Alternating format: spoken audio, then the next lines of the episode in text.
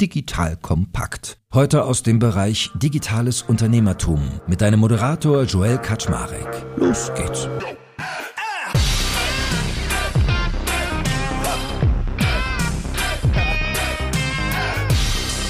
Hallo Leute, mein Name ist Joe Eckert Schmarek. Ich bin der Geschäftsführer von Digital Compact und heute tauchen wir tief ein in die Welt von Slack. Ich habe nämlich dessen Deutschlandchef, den lieben Oliver Blüher, heute im Gespräch. Und wir werden darüber reden, wie denn eigentlich Slack im ganzen Kontext von New Work so funktioniert. Was sind die Arbeitshypothesen? Was macht man damit besser? Was sind vielleicht auch Schwächen? Also ich will mal wirklich in der Tiefe verstehen, wie man Slack für sich effizient einsetzen kann, ohne dass wir dabei ins Gefechtsfeld gehen. Das heißt, wir werden natürlich so ein bisschen auf der Satellitenperspektive bleiben, aber euch so grob mal vermitteln, was kann man damit tun und warum geht das vielleicht besser als manches andere. Mal noch so einen kleinen Dreh, wie führe ich das eigentlich bei mir ein? Wann ist das für mich geeignet? Und was sind so Best Practices? Also ich glaube, das wird heute eine sehr launige Runde. Und lieber Oliver, schön, dass du da bist und Grüße nach Hamburg. Hallo Joel, grüß dich. Erzähl mal ein bisschen ganz kurz, wie kommt man zu Slack? Also ich weiß, du hast so lange SAP-Karriere, da ist es ja gar nicht so weit weg irgendwie, aber was hat dich zu Slack verschlagen? Ach, ganz einfach. Also SAP-Karriere hast du gesagt, ich war dann irgendwann mal 40, jetzt oute ich mich hier als durchaus schon ein bisschen älteres Semester und habe mich dann gefragt, na, nach über zehn Jahren in, der, in dieser wundervollen Company, willst du das auch noch die zehn, nächsten zehn Jahre machen? Und wenn ich das dann mache, wäre ich dann auch vermutlich dann irgendwo bis zum Ruhestand dort geblieben. Und da habe ich gesagt, gerade mit den Entwicklungen Cloud etc., was ich gesehen habe, ich will nochmal in meiner Karriere einen ganz, ganz anderen Spin geben. Und bin damals als erster Mitarbeiter zu Dropbox gegangen und habe das hier aufgebaut für die Dachregion und Skandinavien.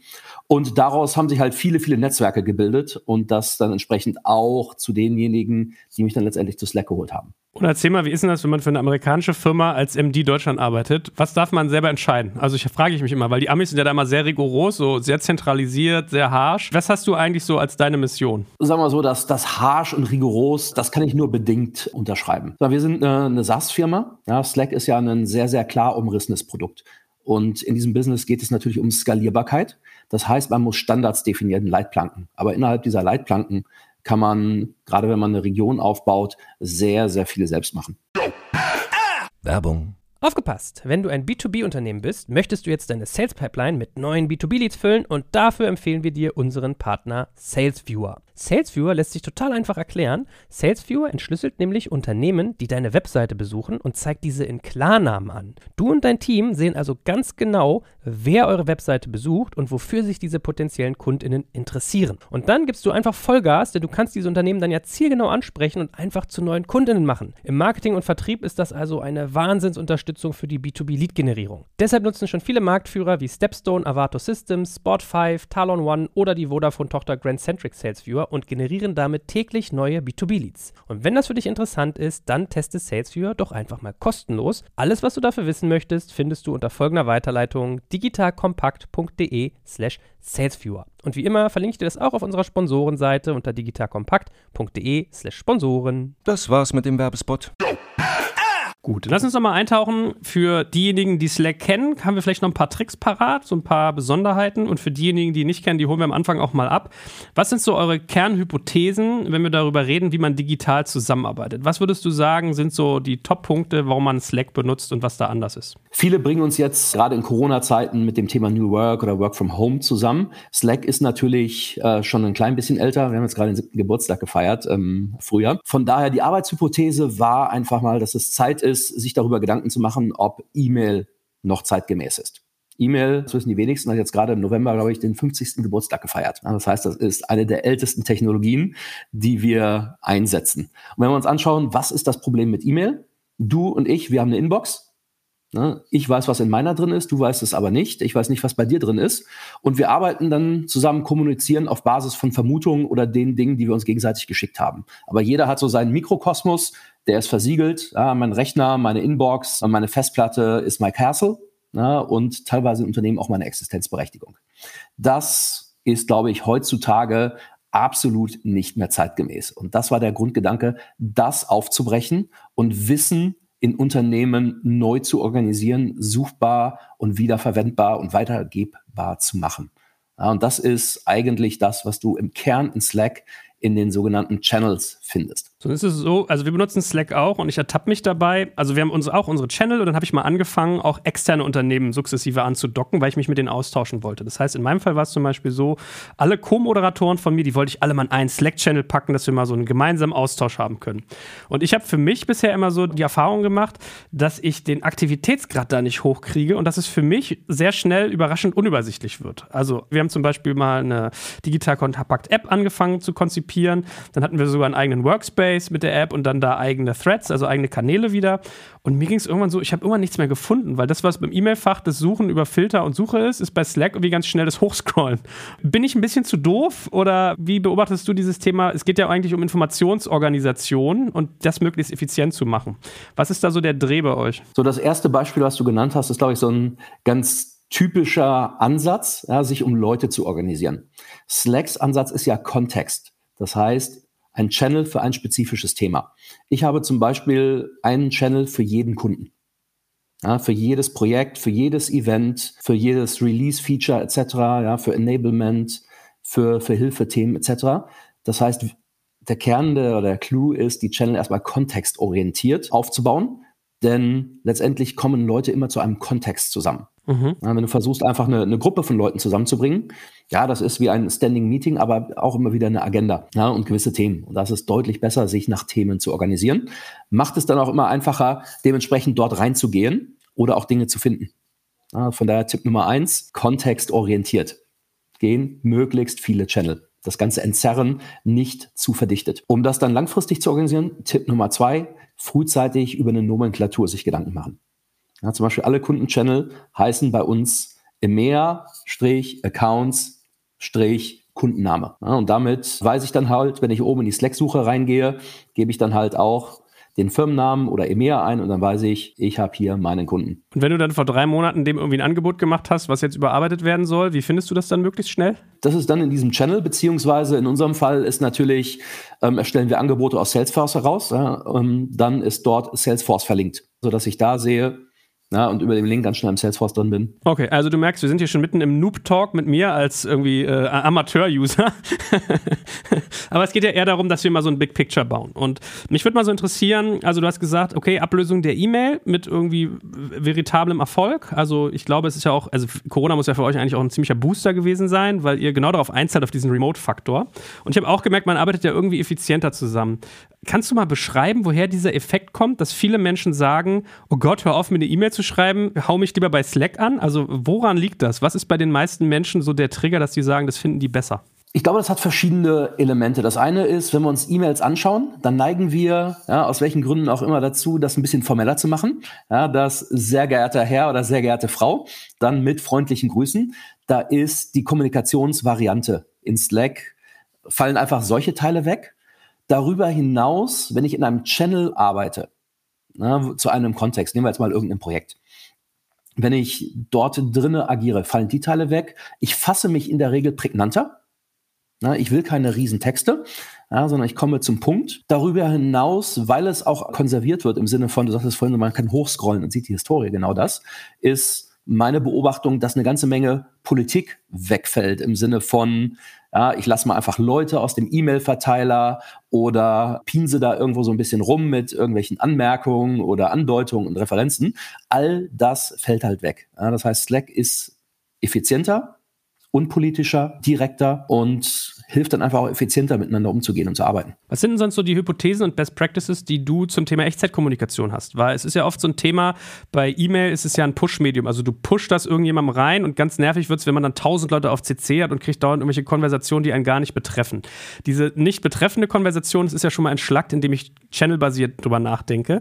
Aber dieses, ich habe eine Notification, es pinkt dauernd, also ich habe das ganz oft, ich sitze dann und höre ich mal dieses klack, klack, klack, klack, klack, klack, klack, klack, klack, klack, das kennt ja irgendwie jeder, der Slack nutzt. Ähm, was sind da so die Dinge, die du beobachtest an der Front, sage ich mal, die richtig gut funktionieren? Was funktioniert richtig gut? Also, zum einen kann ich Channel muten oder archivieren. Ja, ich habe häufig Kunden, die haben unendlich viele Channel und wissen nicht, was sie damit Sachen sollen. Ja, meine Empfehlung ist, falls das Thema für diesen Channel noch aktiv ist, dann mute ihn zumindest mal und gucke gelegentlich auf, wenn es aktuell nicht brandheiß ist und nicht deine Priorität Nummer eins ist. Beziehungsweise, wenn das Thema erledigt ist, hab den Mut, ihn auch zu archivieren. Es ist dann immer noch in der Suche findbar. Das ist nicht weg. Das ist nur archiviert. Ja, und der Kontext ist findbar. Es verschwindet aber erstmal aus deinem Menü an der Seite und macht das übersichtlicher. Das ist das eine. Das andere ist, wenn wir jetzt zum Beispiel über Unternehmen reden. Viele Unternehmen integrieren ihre Kalender. Und in dem Moment, wo du dann am Kalender in Meetings bist, wer, wird halt dieses Ping ja, oder die Notification, das Klack-Klack, wird halt gemutet automatisch auf Basis deiner Kalendereinstellung, was es halt super smart macht. Und darüber hinaus kannst du es natürlich auch da generell selber muten. Ja, wenn du sagst, jetzt habe ich mal irgendwie, weil ein Meeting weggefallen ist, eine halbe, dreiviertel Stunde gewonnen. Das ist jetzt für mich Denk- und Arbeitszeit, da will ich ungestört sein. Dann kannst du auch einfach mal auf Pause Notifications gehen. Für die ganz großen Pros die Empfehlung, schaut mal oben links ins Menü. Da könnt ihr sogar dann eure Notifications customizen. Ja, da könnt ihr euch customizen, dass ihr eine besondere Notification haben wollt in besonders wichtigen Channels oder wenn gewisse Keywörter fallen und diese Dinge. Ja, das ist dann die Pro-Variante, um das dann mal, super auszusteuern. Gut, jetzt sind wir noch im Jugendforsch-Modus hier ähm, und da hast du ja gerade mit Kalenderandockung schon den nächsten Punkt gesagt, äh, das Andocken, also die, das, das App-Universe, was sich quasi rundherum bildet. Was sind denn so die Top-Dienste, die du bei den meisten Unternehmen als angedockt wahrnimmst oder wo du sagst, wow, das ist mein Geheimtipp, dein Leben wird um 60 Prozent besser, wenn du folgendes Feature mit irgendwie Slack connectest? also, um, um da nochmal den Bogen zu spannen. Ne? Wir haben jetzt eben gerade gesprochen, wie komme ich von E-Mail zu Slack? Das ist ja ein Teil der Kommunikation, die menschliche Kommunikation. Wenn wir ganz ehrlich sind, kommunizieren wir natürlich sehr, sehr viel mit Systemen. Und da war die E-Mail ja eher nur eine Krücke. Ich weiß nicht, wer kennt so die, die Notifications, wo dann ein Link zu Salesforce drin ist, hier ist dein Report äh, oder irgendwas exportiert in Excel, um einem die Daten da wieder rüber zu schippern oder antworte mit approved, ja, um einen Approval zu machen in E-Mail, wo man dann irgendwo auf dem Handy approved reintippt und es klappt dann doch irgendwie nicht, die Dinge. Das heißt, Slack bringt diese beiden Formen der Kommunikation zusammen. Ja, die menschliche Kommunikation, aber auch die Systemkommunikation. Und das fängt ganz einfach an mit dem Kalender. Das ist etwas, würde ich jedem empfehlen, sofort zu machen. Da gibt es dann auch ein paar nette Dinge im Firmenkontext. Wenn ihr zum Beispiel einen Teil der Mitarbeiter auf Google na, und einen Teil auf Outlook habt, könnt ihr trotzdem in Slack ja, über die Kalender-App, könnt ihr dann gemeinsame freie Slots finden. Also das ist aus meiner Sicht ein Basic. Genauso dann eine Google Suite oder ein Office 365 rein zu integrieren, Box, Dropbox, was auch immer man als Storage nutzt. Das sind aus meiner Sicht so die Basics. Wenn wir in den Unternehmenskontext gehen, kann man richtig spannende Sachen machen. Ich hatte vorhin mal gesagt, wir haben Salesforce zum Beispiel integriert. Das heißt, wir gehen jetzt nicht in Salesforce rein, um dort irgendwo Gesprächsnotizen zu machen, sondern wir machen die in Slack und synchronisieren die hoch in Salesforce. Dadurch wird halt Slack so für uns die eine Arbeitsoberfläche, wo wir unseren Tag verbringen, sozusagen der Default Screen, auf dem wir sind. Und daraus steuern wir diese Systeme an. Genauso als HR-System Workday. Wenn ich meinen Urlaub beantrage, klicke ich mich nicht mehr durch Workday durch, sondern ich habe einen Workday-Bot, der sich mit mir unterhält, wo ich das sehr schnell aus Slack heraus machen kann. Da gebe ich ihm das Datum ein, sage, ich will 22., 23. Urlaub machen, trage ich ein und dann wähle ich aus dem Dropdown-Menü die Art des Urlaubs. PTO heißt es bei uns, Personal Time Off. Und er schreibt das zurück und triggert dann die ganzen Workflows in Slack. Also das ist sozusagen die eine Arbeitsoberfläche ist, aus der ich diese ganzen Systeme, die ich habe, triggern kann, beziehungsweise auch Workflows organisieren kann wo ich mich vorher immer vereinzelt hin und her switchen musste. Aber es ist ein interessanter Punkt. Das Lustige ist, ich habe immer eher Automatisierung nach Slack reingedacht. Ihr denkt sie aus Slack raus. Also da merkt man, und da spricht jetzt wieder der, der Jugendforscht-Onkel hier, weil wir haben zum Beispiel Airtable bei uns eingeführt gerade. Wenn wir dann irgendwie einen Kunden haben, wo wir sagen, hier Bezahlstatus steht an, man setzt dann irgendwie Rechnungsstellung, Fragezeichen auf, jetzt Rechnung stellen, dann geht bei uns in Slack im Buchhaltungschannel irgendwie ein Hinweis raus mit allen Daten, hier Rechnung stellen an, tak, tak, tak, tak, tak. Man kann es eigentlich noch besser machen, indem man es gleich ins Rechnungsprogramm schickt und dann von da aus die Rechnung versendet, aber ist ein interessanter Gedanke. Also du automatisierst sozusagen von Slack in andere Tools, nicht von den anderen Tools nach Slack. Ha, guck. Wenn du eine Integration hast, ja, und nach Slack Dinge reinholen kannst, dann ist es nur ein ganz kleiner Schritt, auch Dinge aus Slack wieder raus in ein anderes Tool zu bringen. Und wenn du jemanden hast, der sich vielleicht sogar ein bisschen mit Programmierung auskennt, beziehungsweise mit APIs, behaupte ich, dann könntest du deine Rechnungsstellung mit Slack in der Mitte automatisieren. Dass aus dem Channel heraus die Rechnung dann getriggert wird, automatisch. Also, dass da keiner Copy and Paste macht oder zwei Bildschirme nebeneinander hat und abtippt, sondern dass du genau die Informationen hast, halt in eine Rechnung reinbringst. Sehr gut. Dafür haben wir den lieben Anton jetzt, der berät uns gerade zur Prozessautomatisierung. Und da wird Slack wahrscheinlich eine Rolle spielen. Let's see. Okay, wenn wir jetzt mal über den Tellerrand blicken, was glaubst du, wird noch so kommen? Ich habe ein Thema, was mich beschäftigt hat, und zwar, ich hatte vor einer Weile ein Gespräch geführt mit dem lieben Boris Lokschin von Spriker. Spriker, die machen ja so ein E-Commerce, äh, so ein iOS oder ein OS für E-Commerce und ist so eine der Cutting-Edge-Firmen, die ich, mit dem ich immer in Austausch stehe, wo ich merke, die sind irgendwie immer sehr früh dabei, was neue Software angeht. So, und der kam irgendwann zu mir und meinte, Shell, du musst mal Volley probieren. Ich benutze jetzt Volley und die ganzen coolen Dudes, die auch im Valley sind, die benutzen alle Volley. Ich sag so, ja, okay, also Volleyball habe ich schon gespielt, aber was ist denn das andere? Ja, schreibt sich genauso. Du musst dir das vorstellen wie ein WhatsApp für Business. Wenn du so WhatsApp-Sprachnachrichten merged mit Slack. Weil ich habe total oft, ich will irgendwie schnell dem Team was sagen und tippen bei Slack kostet mich dann wieder Zeit. Deswegen nehme ich eine Sprachnachricht in Volley auf. Ich schicke den dann Volley und es geht viel schneller. Das sind nochmal 2% Effizienzsteigerung bei mir. Jetzt kann man das irgendwie ein bisschen pervertiert finden, dass man immer an 2% noch rumschraubt, aber im Kern habe ich verstanden, was er meinte. Ihr habt ja auch so eine Feature, dass ihr mit Sprache arbeitet. Aber mal so als ein Beispiel, wo man man ja merkt, alles klar, die Arbeitsumgebung verändert sich. Ich meine, es ist ein bisschen undankbar, in Slack dann so eine Wellenlinie nur zu sehen. Kann man ja aber mit Transkriptionsservices aufheben. Was siehst du denn so? Also A, bei dem Thema vielleicht wäre mal deine Meinung interessant und B, was sind aber so die anderen großen Trends, wo du sagst, das gucken wir uns gerade an, da wird jetzt was kommen? Also, ich sag, du hast ein spannendes Thema angesprochen. Das ist für mich der ganze Themenkomplex der asynchronen Kommunikation. Ja, wenn ich mir so anschaue, auch die Erfahrung jetzt, wir sind zwar aus dem Büro ausgezogen, wenn wir ganz ehrlich sind, haben wir das Büro einfach nur ein paar Meter verlagert, ja, oder ein paar Minuten mit dem Fahrrad, ein paar S-Bahn-Stationen. Wir sind von dem Raum A im Firmengebäude in den Raum B in unseren privaten Gemächern gezogen. Ja. Wir hätten auch einfach mal, so ein LAN-Kabel quasi darüber ziehen können, einstöpseln. Viel mehr hat sich nicht getan. Ja, und wir kopieren momentan den Face-to-Face-Kontakt, den wir im Büro hatten, sei es als 1 zu 1 Gespräch oder halt das Meeting ähm, mit Videoconferencing. Ja, das war jetzt mal erstmal so ein Riesenboom, aber letztendlich stecken wir immer noch fest, ja, jeder hockt von 9 bis 17 Uhr vor dem Rechner, verbringt die allermeiste Zeit in Videokonferenzen. Aus meiner Sicht ist das riesig ineffizient. Das ist auch ja, keine digitale Transformation. Ja, ich sage immer, das ist eine Digital Copy und zwar eine, eine schlechte von dem analogen Meeting. Da denken wir weiter. Ja, ich glaube, wir haben mit den Channels, in Channels kommunizieren ist ja asynchrone Kommunikation.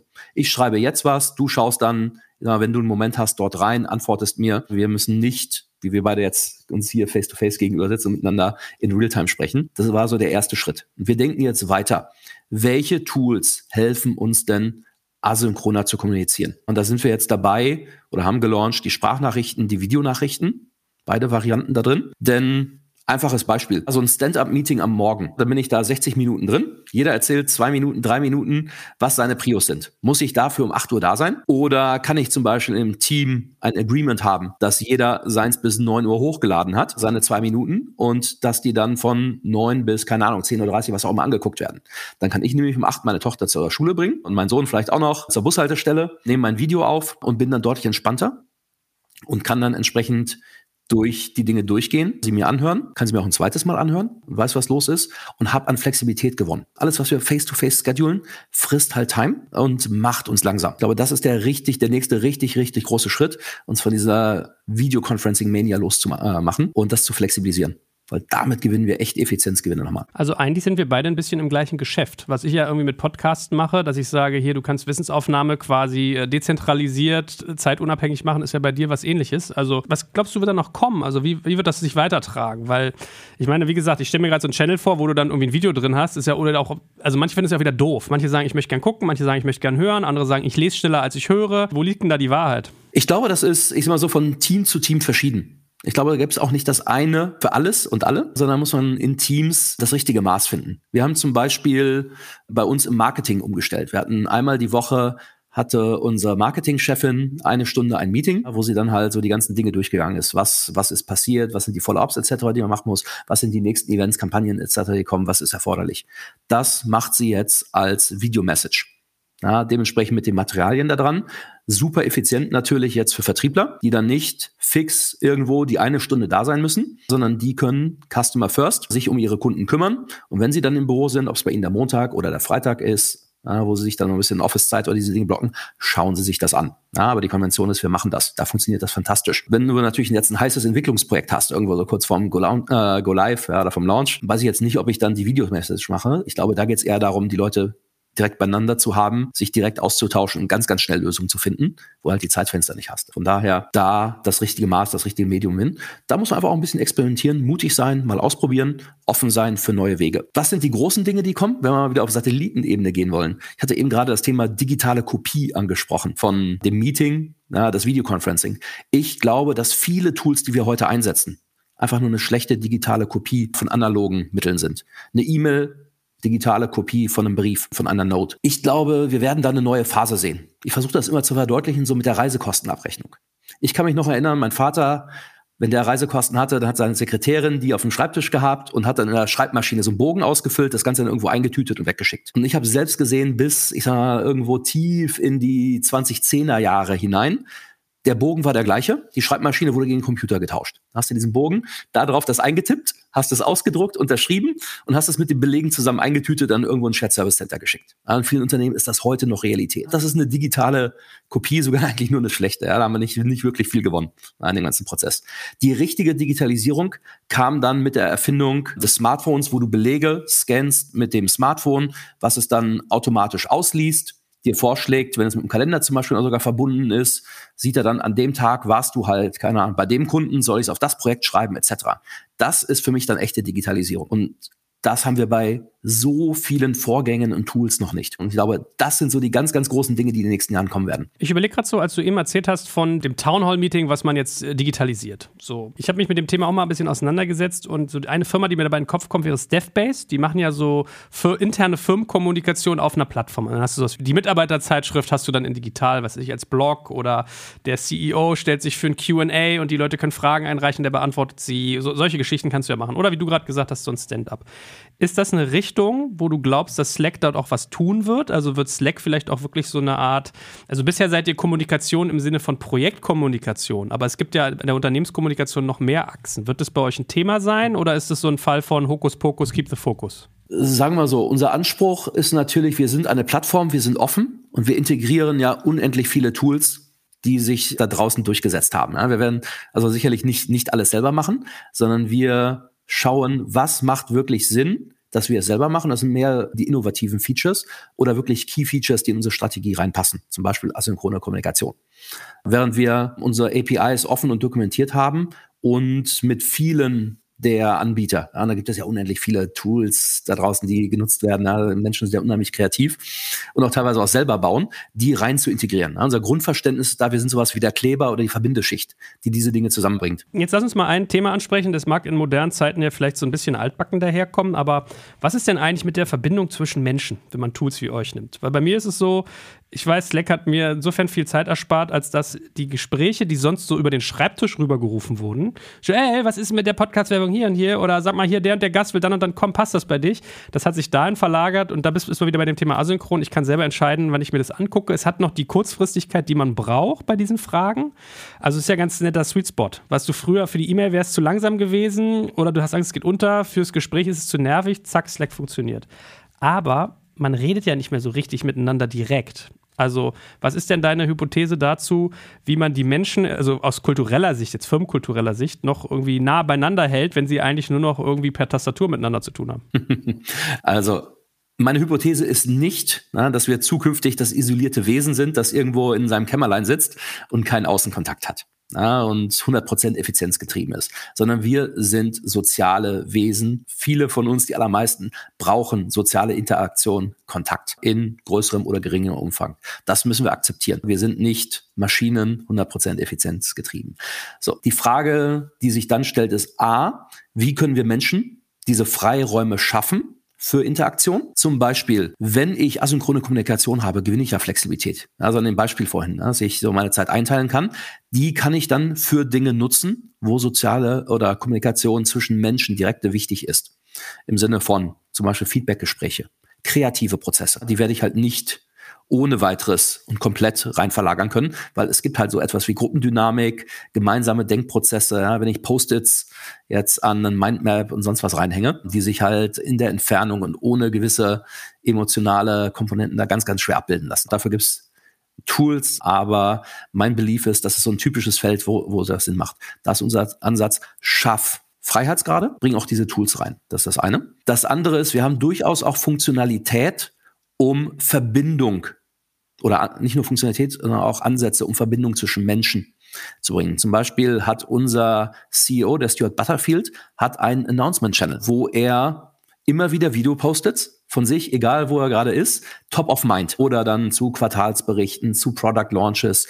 Oder wenn er gerade irgendwo bei einem Kunden war, mit einem Kunden gesprochen hat, wie er das gesehen hat, dann postet er das. Das schafft zum Beispiel ja, für uns, die wir hier in Deutschland sind, ja, und ein Großteil unserer Firma ist ganz am Anfang in den USA, da fühlt man sich doch wieder irgendwie ein Stück weit näher, weil man sieht seinen CEO ja, den man, selbst wenn man im gleichen Gebäude häufig sitzt, kaum sieht. Also da schafft man Nähe. Dann haben wir jetzt gerade ein Feature gelauncht, das nennt sich Huddles. Das ist eine spontan Audio-Call-Funktionalität. Da kann ich eine Person callen oder wenn ich in einem Channel bin, kann ich aus dem Channel heraus ein Huddle aufmachen. Dann bekommen all die, die im Channel sind, kurze Notification. Und wenn sie in dieser Diskussion gerade beteiligt sind, können sie dort reinkommen, um ich mal, spontan diese Brücken zu bilden. Das ist ja auch der Hintergrund für den Slack-Call. Ich weiß nicht, ob du den nutzt. Nee, noch nicht. Erzähl. wenn du in einem Channel ich sag mal jetzt einfach verbal mit schriftlicher Kommunikation nicht irgendwie auf einen gemeinsamen Nenner kommt. Man schreibt, redet aneinander vorbei. Kannst du auf die Person, die dort postet, Rechtsklick drauf machen, Slack Call. Das ist ein spontan Call, der genau für diese Situation gedacht ist. Ja, ich weiß, mein Gegenüber ist jetzt gerade erreichbar. Rein schriftlich kommen wir nicht zur Rande. Klick drauf, hast du eine Call-Verbindung. Ist für eins zu wenige. Das ist was ganz, ganz anderes als zum Beispiel Zoom, was ja scheduled ist, tief integriert in die Kalender. Das sind die geplanten Calls. Da sage ich, das ist Wahnsinn. So ein Spontan-Call braucht man halt dann mal dabei. Das heißt, da verbinden wir so diese Welten. Ja, wir sind digital, wir schreiben viel, aber bringen so genau diese Features rein, um die Leute dann, wenn es dann auch sein muss, miteinander zusammenzubringen. Aber das finde ich ja witzig, dass du mir sagst, dass du geplante Videocalls Wahnsinn findest und dass es cooler ist, wenn man die Leute spontan anruft. Ich habe einen Freund, den rufe ich immer an, ganz oft am Freitag, und dann sagt er mal, du bist der einzige Mensch, der mich noch anruft und der mich vorher nicht fragt, ob es okay ist, mich anzurufen. So eine Unverschämtheit. Dann sage ich mal, ich bin halt oldschool, was soll ich sagen? Und du sagst mir gerade genau das Gegenteil. Also eigentlich in einer Gesellschaft, wo Anrufen gefühlt so ungewöhnlich geworden ist, sagst du, nee, das entdeckt ihr gerade wieder. Verstehe ich das richtig? Ja, der Spontan-Call ist doch super hilfreich. Bevor wir beide jetzt äh, fünf Minuten aneinander vorbeischreiben und nicht den Kern des Problems wirklich verstehen, klicke ich auf die rechte Maustaste habe eine Videocall-Verbindung, wir gucken uns in die Augen und sagen, hey, irgendwie reden wir aneinander vorbei. Lass uns mal ganz kurz irgendwo versuchen, da da zu verstehen, ja, wo kommst du her, wo komme ich her und was ist das Problem, wo nicht zurande kommen. Lass uns mal, vielleicht, wenn wir dich hier mal hier sitzen haben, auch mal ganz kurz über eure Firma reden. Ich erinnere mich an eine Geschichte, die ich ganz unterhaltsam fand. Ich habe ja einen guten Freund von äh, Signavio, der hat mir erzählt, dass er irgendwann an den Punkt kam, dass sie Slack bei sich einführen wollten. Ich weiß nicht, ob es immer noch so ist, aber damals war die so die Genese, du konntest Slack eigentlich kostenlos benutzen, deine Historie wurde nur irgendwann gelöscht und irgendwann macht es so viel Schmerz, dass du dann an den Punkt kommst, dass du sagst, ich will irgendwie einen Bezahlaccount haben. So war das damals. Und dann meinte er, dass ich mit dem Vertrieb von euch auseinandergesetzt und haben die gesagt, ja, hey, great, wir erklären dir das gerne, guck mal so und so, die Features das und das, kostet, ich glaube, 7 Dollar im Monat pro Mitarbeiter. Also pro Mitarbeiter pro Monat. Dann meinte er, okay, cool. Ich habe irgendwie, weiß nicht, ein paar hundert Mitarbeiter. Was kostet es denn dann? 7 Dollar pro Monat pro Mitarbeiter. Ja, aber ich habe ja ein paar hundert. Also da kriege ich doch bestimmt irgendwie einen Rabatt. Nein, 7 Dollar pro Monat pro Mitarbeiter. Ja, aber warum denn nicht? Ich bin doch irgendwie, das ist doch ganz viel Impact, das bewegt doch ganz viel und es wird doch für uns dadurch attraktiver. Und dann war so die Haltung, guck mal, wenn du uns wertvoll findest, wenn du der Meinung bist, dass wir dir einen Mehrwert stiften, dann ist dir das 7 Dollar im Monat wert. Wenn du sagst, das müsste billiger sein, das funktioniert nicht, dann leisten wir dir nicht genug Mehrwert, dann solltest du uns nicht benutzen. Dann lass es doch sein. Hm, okay. Da meinte er zu mir, eine Woche später hat er gebucht für 7 Dollar pro Monat pro Mitarbeiter alle Typen durch. Ist es bei euch so eine DNA? Also ist es dieses Customer-Nutzen haben müssen, stiften müssen und dafür dann aber auch ein Value haben? Ist es so, entspricht das euch? Habe ich diese Geschichte sozusagen nah an euch erlebt? Absolut. Und ich sage sogar Kunden, die einfach nur, ich sag mal, so ein Business WhatsApp oder einen Chat-Tool suchen, da sind wir zu teuer für euch. Den Mehrwert bringen wir nicht, beziehungsweise andersrum. Dafür ist die Plattform zu mächtig. Denn all, was wir gerade gesprochen haben, ja, die ganzen Integrationen, Dinge in Slack reinholen, rausbringen, das ganze Knowledge konservieren, suchbar machen, Dinge beschleunigen, das muss einen Mehrwert haben. Aber wenn du es einfach nur als Messenger nimmst, da gibt es sicherlich deutlich einfachere Lösungen zu günstigeren Preisen. Wir wollen unser Geld wert sein. Und das andere ist so in diesem ganzen Thema mit Discounts etc.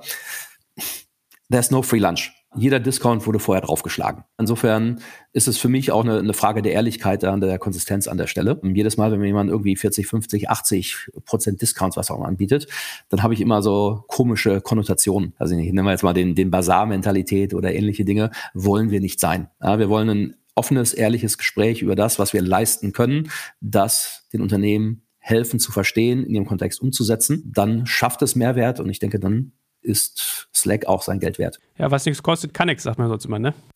Ja, ist jetzt ein bisschen, ein bisschen flapsig gesagt, aber. War gar nicht flapsig gemeint, sondern es ist ja wirklich der Case. Ich finde, wenn man irgendwie hingeht und sagt, ich rabattiere das jetzt um 40 Prozent, da muss man sich ja fragen, was ist das für ein Tool, ja? Von daher, ich finde es eigentlich eine ganz gesunde Einstellung. Hab nur gerade so die Frage, ab wann und für welche Kunden seid ihr denn eigentlich geeignet? Also was würdest du denn sagen, was ist der Sweet Spot, wann man irgendwie Slack-Einsteiger ist und wann löst dir das so viele Probleme, dass du sagst, das solltest du unbedingt nutzen? Puh, also, wenn ich, wenn ich das so präzise sagen könnte, ich bin immer wieder überrascht, wenn ich sehe, wer Slack nutzt. Zum Beispiel etwas, was immer wieder für Verwunderung sorgt. Weißt du, was so einer der größten Use Cases unter Privatnutzern ist? Verante hier äh, so, so Kinobesuche oder sowas koordinieren. Ja, Hochzeitsfeiern. Ah. Da brauchst du halt verschiedene Channels, ja, da werden irgendwelche äh, Sitzpläne dann reingepostet, ja, so genaue Abläufe, Liedauswahl und Musik wird dann kopiert und irgendwo rein, alles wird orchestriert, ja, zusammen, ja, dann hast du, also unglaublicher Use Case. Dann geht das, weiß ich nicht, durch alle Unternehmen durch, ja, so, weiß nicht, ein Kunde wie, wie Jägermeister, fantastischer Kunde, mit dem wir sehr, sehr viel gemeinsam machen, ähm, Klar, viele der digitalen Companies, klein bis hin zu den großen, aber dann HelloFresh oder Delivery Hero nehmen. Klar bei uns, aber dann, wie gesagt, auch traditionelle Mittelständler wie eine Jägermeister, eine Wiesmann und andere. Ja? Wie onboardet man euch eigentlich? Ist es so ein typischer Big Bang Umstellung. Ja, jetzt wird es hier firmenweit ausgerollt oder starten die meisten mit so ein paar Lizenzen im Tech-Bereich und dann rollt es sich weiter aus und irgendwann kommt man an diesen Punkt, den ich vorhin gesagt habe, so die Historie äh, braucht man und dann gradet man ab? Also der Big Bang ist sicherlich seltener. Ja, ich glaube, mit Slack zu arbeiten, erfordert eine ganze Menge Veränderungswille auch. Ansonsten bin ich irgendwo stuck in the middle. Dann habe ich E-Mail, dann habe ich keine Ahnung, was ich sonst noch hatte und Slack und vervielfache eigentlich so die Kommunikation. Wenn ich mich für Slack entscheide, dann muss ich relativ deutlich auch den Shift rüber zu Slack machen. Und das passiert meistens ausgehend im Kleinen, wie du sagst. Bereiche, die digital affin sind, die experimentieren, die relativ schnell die Value Proposition von ich verbinde menschliche Kommunikation mit Systemkommunikation verstehen und von da breitet sich das dann in der Regel aus. Ich meine, ich ertappe mich heute so ein bisschen dabei, wenn ich jetzt Hörer wäre, würde ich mich manchmal fragen, wird der Joel dafür bezahlt, dass der Slack so viele freundliche Fragen stellt und dass er die Features hier so hoch und runter betet. Also es ist wirklich ein ganz ehrliches, neutrales Fragen. Ich kriege von dir keine Kohle, soweit ich weiß. Also du kannst gerne, aber bisher nicht. Ich habe so eine Sache nur drüber nachgedacht, wie ich mich heute vorbereitet habe. Was sind so eure Schwächen, beziehungsweise wann kann man euch nicht nutzen? Und was ich mich so gefragt habe, ist, ich glaube, du hast schon recht, man braucht so einen gewissen Kulturgedanken und ich frage mich so, Menschen, die jetzt so Mitte der 40er, Mitte der 50er sind, vielleicht nicht in so einem hippen Berliner Ballungszentrum arbeiten, die müssen von so einem Slack doch unfassbar erschlagen sein und von dieser Logik, wie diese Funktionen auch miteinander greifen, doch gar nichts mit anfangen können, oder? Du als End-40er outige ich mich jetzt mal als begeisterter Slack-Nutzer. Also ich, ich kann nur sagen, ich bin ja aus einer sehr, sehr E-Mail- lastigen Kommunikation reingekommen. E-Mail war ein Nightmare. Ich hatte 200 E-Mails. Ich versuche eigentlich so eine Zero-Inbox immer zu haben wenn du die dann abends bis tief in die Nacht leergeräumt hast, war sie am Morgen trotzdem wieder voll. Also gerade wenn du im internationalen Kontext irgendwo unterwegs warst. Das ist ein, nenn's Rattenrennen, Hamsterrad, wie auch immer. Wenn ich mir mein Leben jetzt anschaue, morgens, ich stehe vor meiner Familie auf, mache mir eine Tasse Kaffee, schaue auf dem Handy mal so auf, äh, scroll durch in, in Slack, schau mir an, wer hat mich denn wirklich irgendwo direkt angesprochen, das sehe ich schön. Was sind so die wichtigen Themen, die mich interessieren? Ich habe so meine Priorities, habe ich in, in Slack so zusammensortiert. Ich bin so viel schneller up to speed und verschwende nicht diese ganze Zeit. Also das funktioniert super. Ich sage aber auch ganz ehrlich, die ersten zwei, drei Monate in dieser Firma hatte ich zum Beispiel Angst, dass irgendwas an mir vorbeigeht diese Umstellung, ja, das, das kann nicht sein. Ich muss irgendwo Informationen verpassen. Bin ich in den Channels drin? Sehe ich das alles? Es war auf einmal auf einen Sprung, da muss man sagen, wir sind natürlich auch nur Slack-only. Ich habe heute, also nicht, heutzutage, ich zähle immer wieder mal, um Kunden zu überraschen, vor ihren Augen dann meine Sandbox oder Inbox durch, 20 E-Mails im Monat. Ja, das ist halt externe Kommunikation mit Prospects an der Stelle. Das ist schon ein riesen Change. Und selbst bei mir, der in diese Company reingeht, ich hatte Angst, dass ich nicht alle Informationen habe, ich da irgendwo out of the loop, out of the flow bin. Das dauerte auch bei mir, ganz ehrlich, locker mal zwei Monate, um sich da drin wirklich wohlzufühlen und zu sagen, okay, das muss so sein. Je nachdem, wie lange ich natürlich jetzt in gewissen Kulturen, Environments verbracht habe, ja, Gewohnheiten verfestigen sich ja auch, dauert das natürlich mit der Eingewöhnung. Das heißt, Change Management ist super wichtig. Ja, das funktioniert nicht mit einem zentralen Rollout. Lieber Mitarbeiter, liebe Mitarbeiterin, ab heute hast du Slack auf deinem Rechner. Bitte nutze es. Das nicht. Da muss man sich schon Gedanken machen. A, wie rolle ich das aus? Wo baue ich Champions auf? So ein Train-the-Trainer-Konzept, ähm, diese ganzen Dinge und auch die Leute mit an die Hand nehmen, dass sie auch wirklich mitkommen. Ja, sonst schaffe ich irgendwann oder verstärke ein Digital Invite. Von daher bin ich ein Verfechter, gerade im Unternehmenskontext von Change Management. Okay, also du musst quasi so in, interne, sage ich mal, Fürsprecher gewinnen, die das dann sukzessive mit dem Team ausrollen, anstatt den Big Bang. Ja, und die auch halt immer wieder da sind, wenn es Fragen gibt, die dann auch neue Dinge pionieren. Ja, weil du machst es ja nicht Big Bang, du hast auf einmal dein Slack da, du hast alle Channel auf einmal da, du hast die gesamte Unternehmenssoftware rein integriert und baust dann noch deine eigenen Apps etc. Sondern das machst du ja schrittchenweise. Ja, da muss sich auch jemand mal umhören und Gedanken haben, was sind denn Use Cases, die Sinn machen? Und die sind von Bereich zu Bereich verschieden. Da muss man sich anschauen, wie bringe ich das denn vernünftig in Slack rein und so sukzessive dann auch die User zu gewinnen. Das brauchst du. Hast du Tipps, wie man externe Kommunikation auf Slack oder äh, wie man die optimiert kriegt? Weil ich überlege gerade so mein E-Mail-Fach, aber ich habe genau das gleiche Thema wie du. Aber also interne E-Mails habe ich nicht mehr, aber externe, das nervt ja schon irgendwie. Hast du dafür eine Lösung gefunden?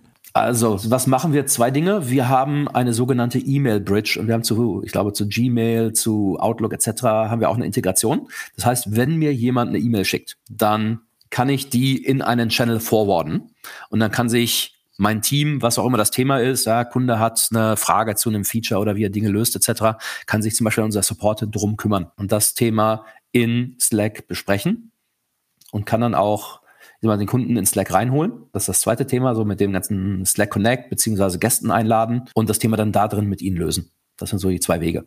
Falls du wie ich, ich meine, wenn ein Kind der 80er das noch kennst, so von der Ostsee, wenn man Eis gegessen hat, wenn ich du wäre, würde ich mir in meinem Customer Support, weil du es gerade erwähnt hast, würde ich jemanden suchen, der Edward heißt und dann würde ich den immer sich vorstellen lassen als Ed von Slack. That would I do. Nun gut, äh, schön, dass wir so ein seriöses Gespräch führen. Was ist denn sonst so, du merkst ja, ich versuche ja auch so ein Stück weit, sage ich mal, äh, euch als Tool jetzt eher abzufragen für Unternehmen, die vielleicht ein bisschen größer oder noch so non-digitaler sind. Also ich bin mir relativ sicher, die Digitalo-Startups haben an vielen Stellen jetzt hier schon ausgeschaltet, aber es gibt ja viele große, relevante Unternehmen, die digitalisieren müssen, die sich das noch nicht so trauen oder damit nicht so beschäftigen. Und was würdest du noch sagen, was sind noch so Hemmschuhe bei Slack? Oder was sind vielleicht auch eure Schwächen? Wann sollte man auf euch eher verzichten oder welche Probleme könnt ihr nicht so gut lösen? Wo sagst du, da und dafür sind wir nicht so geeignet, dann rate ich eher ab. Also, wie vorhin schon gesagt, in dem Moment, wo du vom, vom Mindset her eigentlich nur einen Messenger suchst. Da ist auch meine These, wenn du irgendwo einen Business Manager einsetzt, dann shiftest du von einem Silo ins nächste. Ob du jetzt eine Inbox hast oder One-to-One-Messaging betreibst, ja, dann auch One-to-Few oder ähnliches, da gewinnst du ein klein bisschen Effizienz, aber nicht viel darüber. Also in dem Moment zu kurz gesprungen. Das kann ein Ansatzpunkt sein, weil das sind auch schnelle Benefits für die Leute. Das kriegst du mit Slack auch, aber das darf nicht die Hauptmotivation sein. Typischer Fall, oh, ich, wir haben viel zu viele Leute, die WhatsApp für Business-Kontext nutzen, wollen wir nicht, weil wir überhaupt gar keine Kontrolle drüber haben. Dann sage ich Starting Point, aber lass uns mal das Big Picture besprechen. Weil letztendlich ist die Kommunikation zwischen den Leuten, das ist ja nicht nur Chit-Chat, sondern häufig ja auch fragen, hey, Kunde hat das Problem, hast du eine Unterlage zu? Oder da werden, keine Ahnung was, Skripte, Call-Skripte geteilt oder Erlebnisse, da wird im Support nachgefragt, beim Kunden hakt das, kannst du machen, diese Dinge, da weichen die Leute hinaus. Das kannst du dann in Slack natürlich deutlich besser und anders organisieren. Das ist ein Anfangspunkt dafür. Aber wenn, wenn du erstmal aus welchen Gründen auch immer ganz, ganz schnell, kurzfristig und pragmatisch sagst, will ich alles nicht und passt auch nicht, sondern ich suche den Messenger, dann ist Slack sicherlich nicht die erste Wahl. Und wie hast du dieses FOMO, was du auch am Anfang hattest, in den Griff gekriegt? Also wann war so für dich der Tipping Point, dass du gemerkt hast, nee, okay, da läuft keine Kommunikation an mir vorbei, nein, es ist schon okay, was hier passiert? ja, ich sagte, das, das dauerte gefühlt irgendwo so zwei Monate. Rational eigentlich schon vorher, weil wenn dir was an dir vorbeiläuft, auf die Füße fällt, merkst du das ja. Na, Im Sinne von, du bist in Meetings, Leute sprechen über Dinge. Also rational fängst du an, das zu realisieren, dass du wirklich die Informationen hast ja, dass es einfach effizienter ist. Aber es gibt halt auch diese emotionale Bauchkomponente. Da bin ich auch mal ein ganz guter Bauchmensch. Mein Bauch hat halt ein Weilchen gebraucht. Zwei Monate waren das und dann war ich irgendwo da wirklich komfortabel drin. Wie viele Channels hast du? Müsste jetzt zählen, sicherlich einige hundert. Wie kriegst du das noch gehandelt? Also ist es dann einfach nur, du scrollst durch, wo gefettet ist, dass es eine neue Nachricht gibt? Oder hast du die gut geordnet in Ordner? Oder wie machst du das? Ja, zum einen sind wir natürlich jetzt ein großes Unternehmen und wir nutzen Du hast vorhin so die, die verschiedenen Pläne angesprochen. Ich sag mal, unser Premium-Modell, das ist das äh, Slack Enterprise Grid. Da hast du verschiedene Stufen, um deine Firma bis runter in die Channels zu organisieren. Das heißt, wir haben zum Beispiel unterschiedliche Workspaces ja, da drin. Das heißt, für die Entwicklung, für alle kundenorientierte Funktionen, ja, für unsere globalen Funktionen. Das heißt, Darüber entzerren sich schon mal so ein bisschen die Themen. Und dann habe ich innerhalb jetzt zum Beispiel der kundenorientierten Themen, habe ich unsere sogenannten Sektionen. Sections heißt das im Englischen.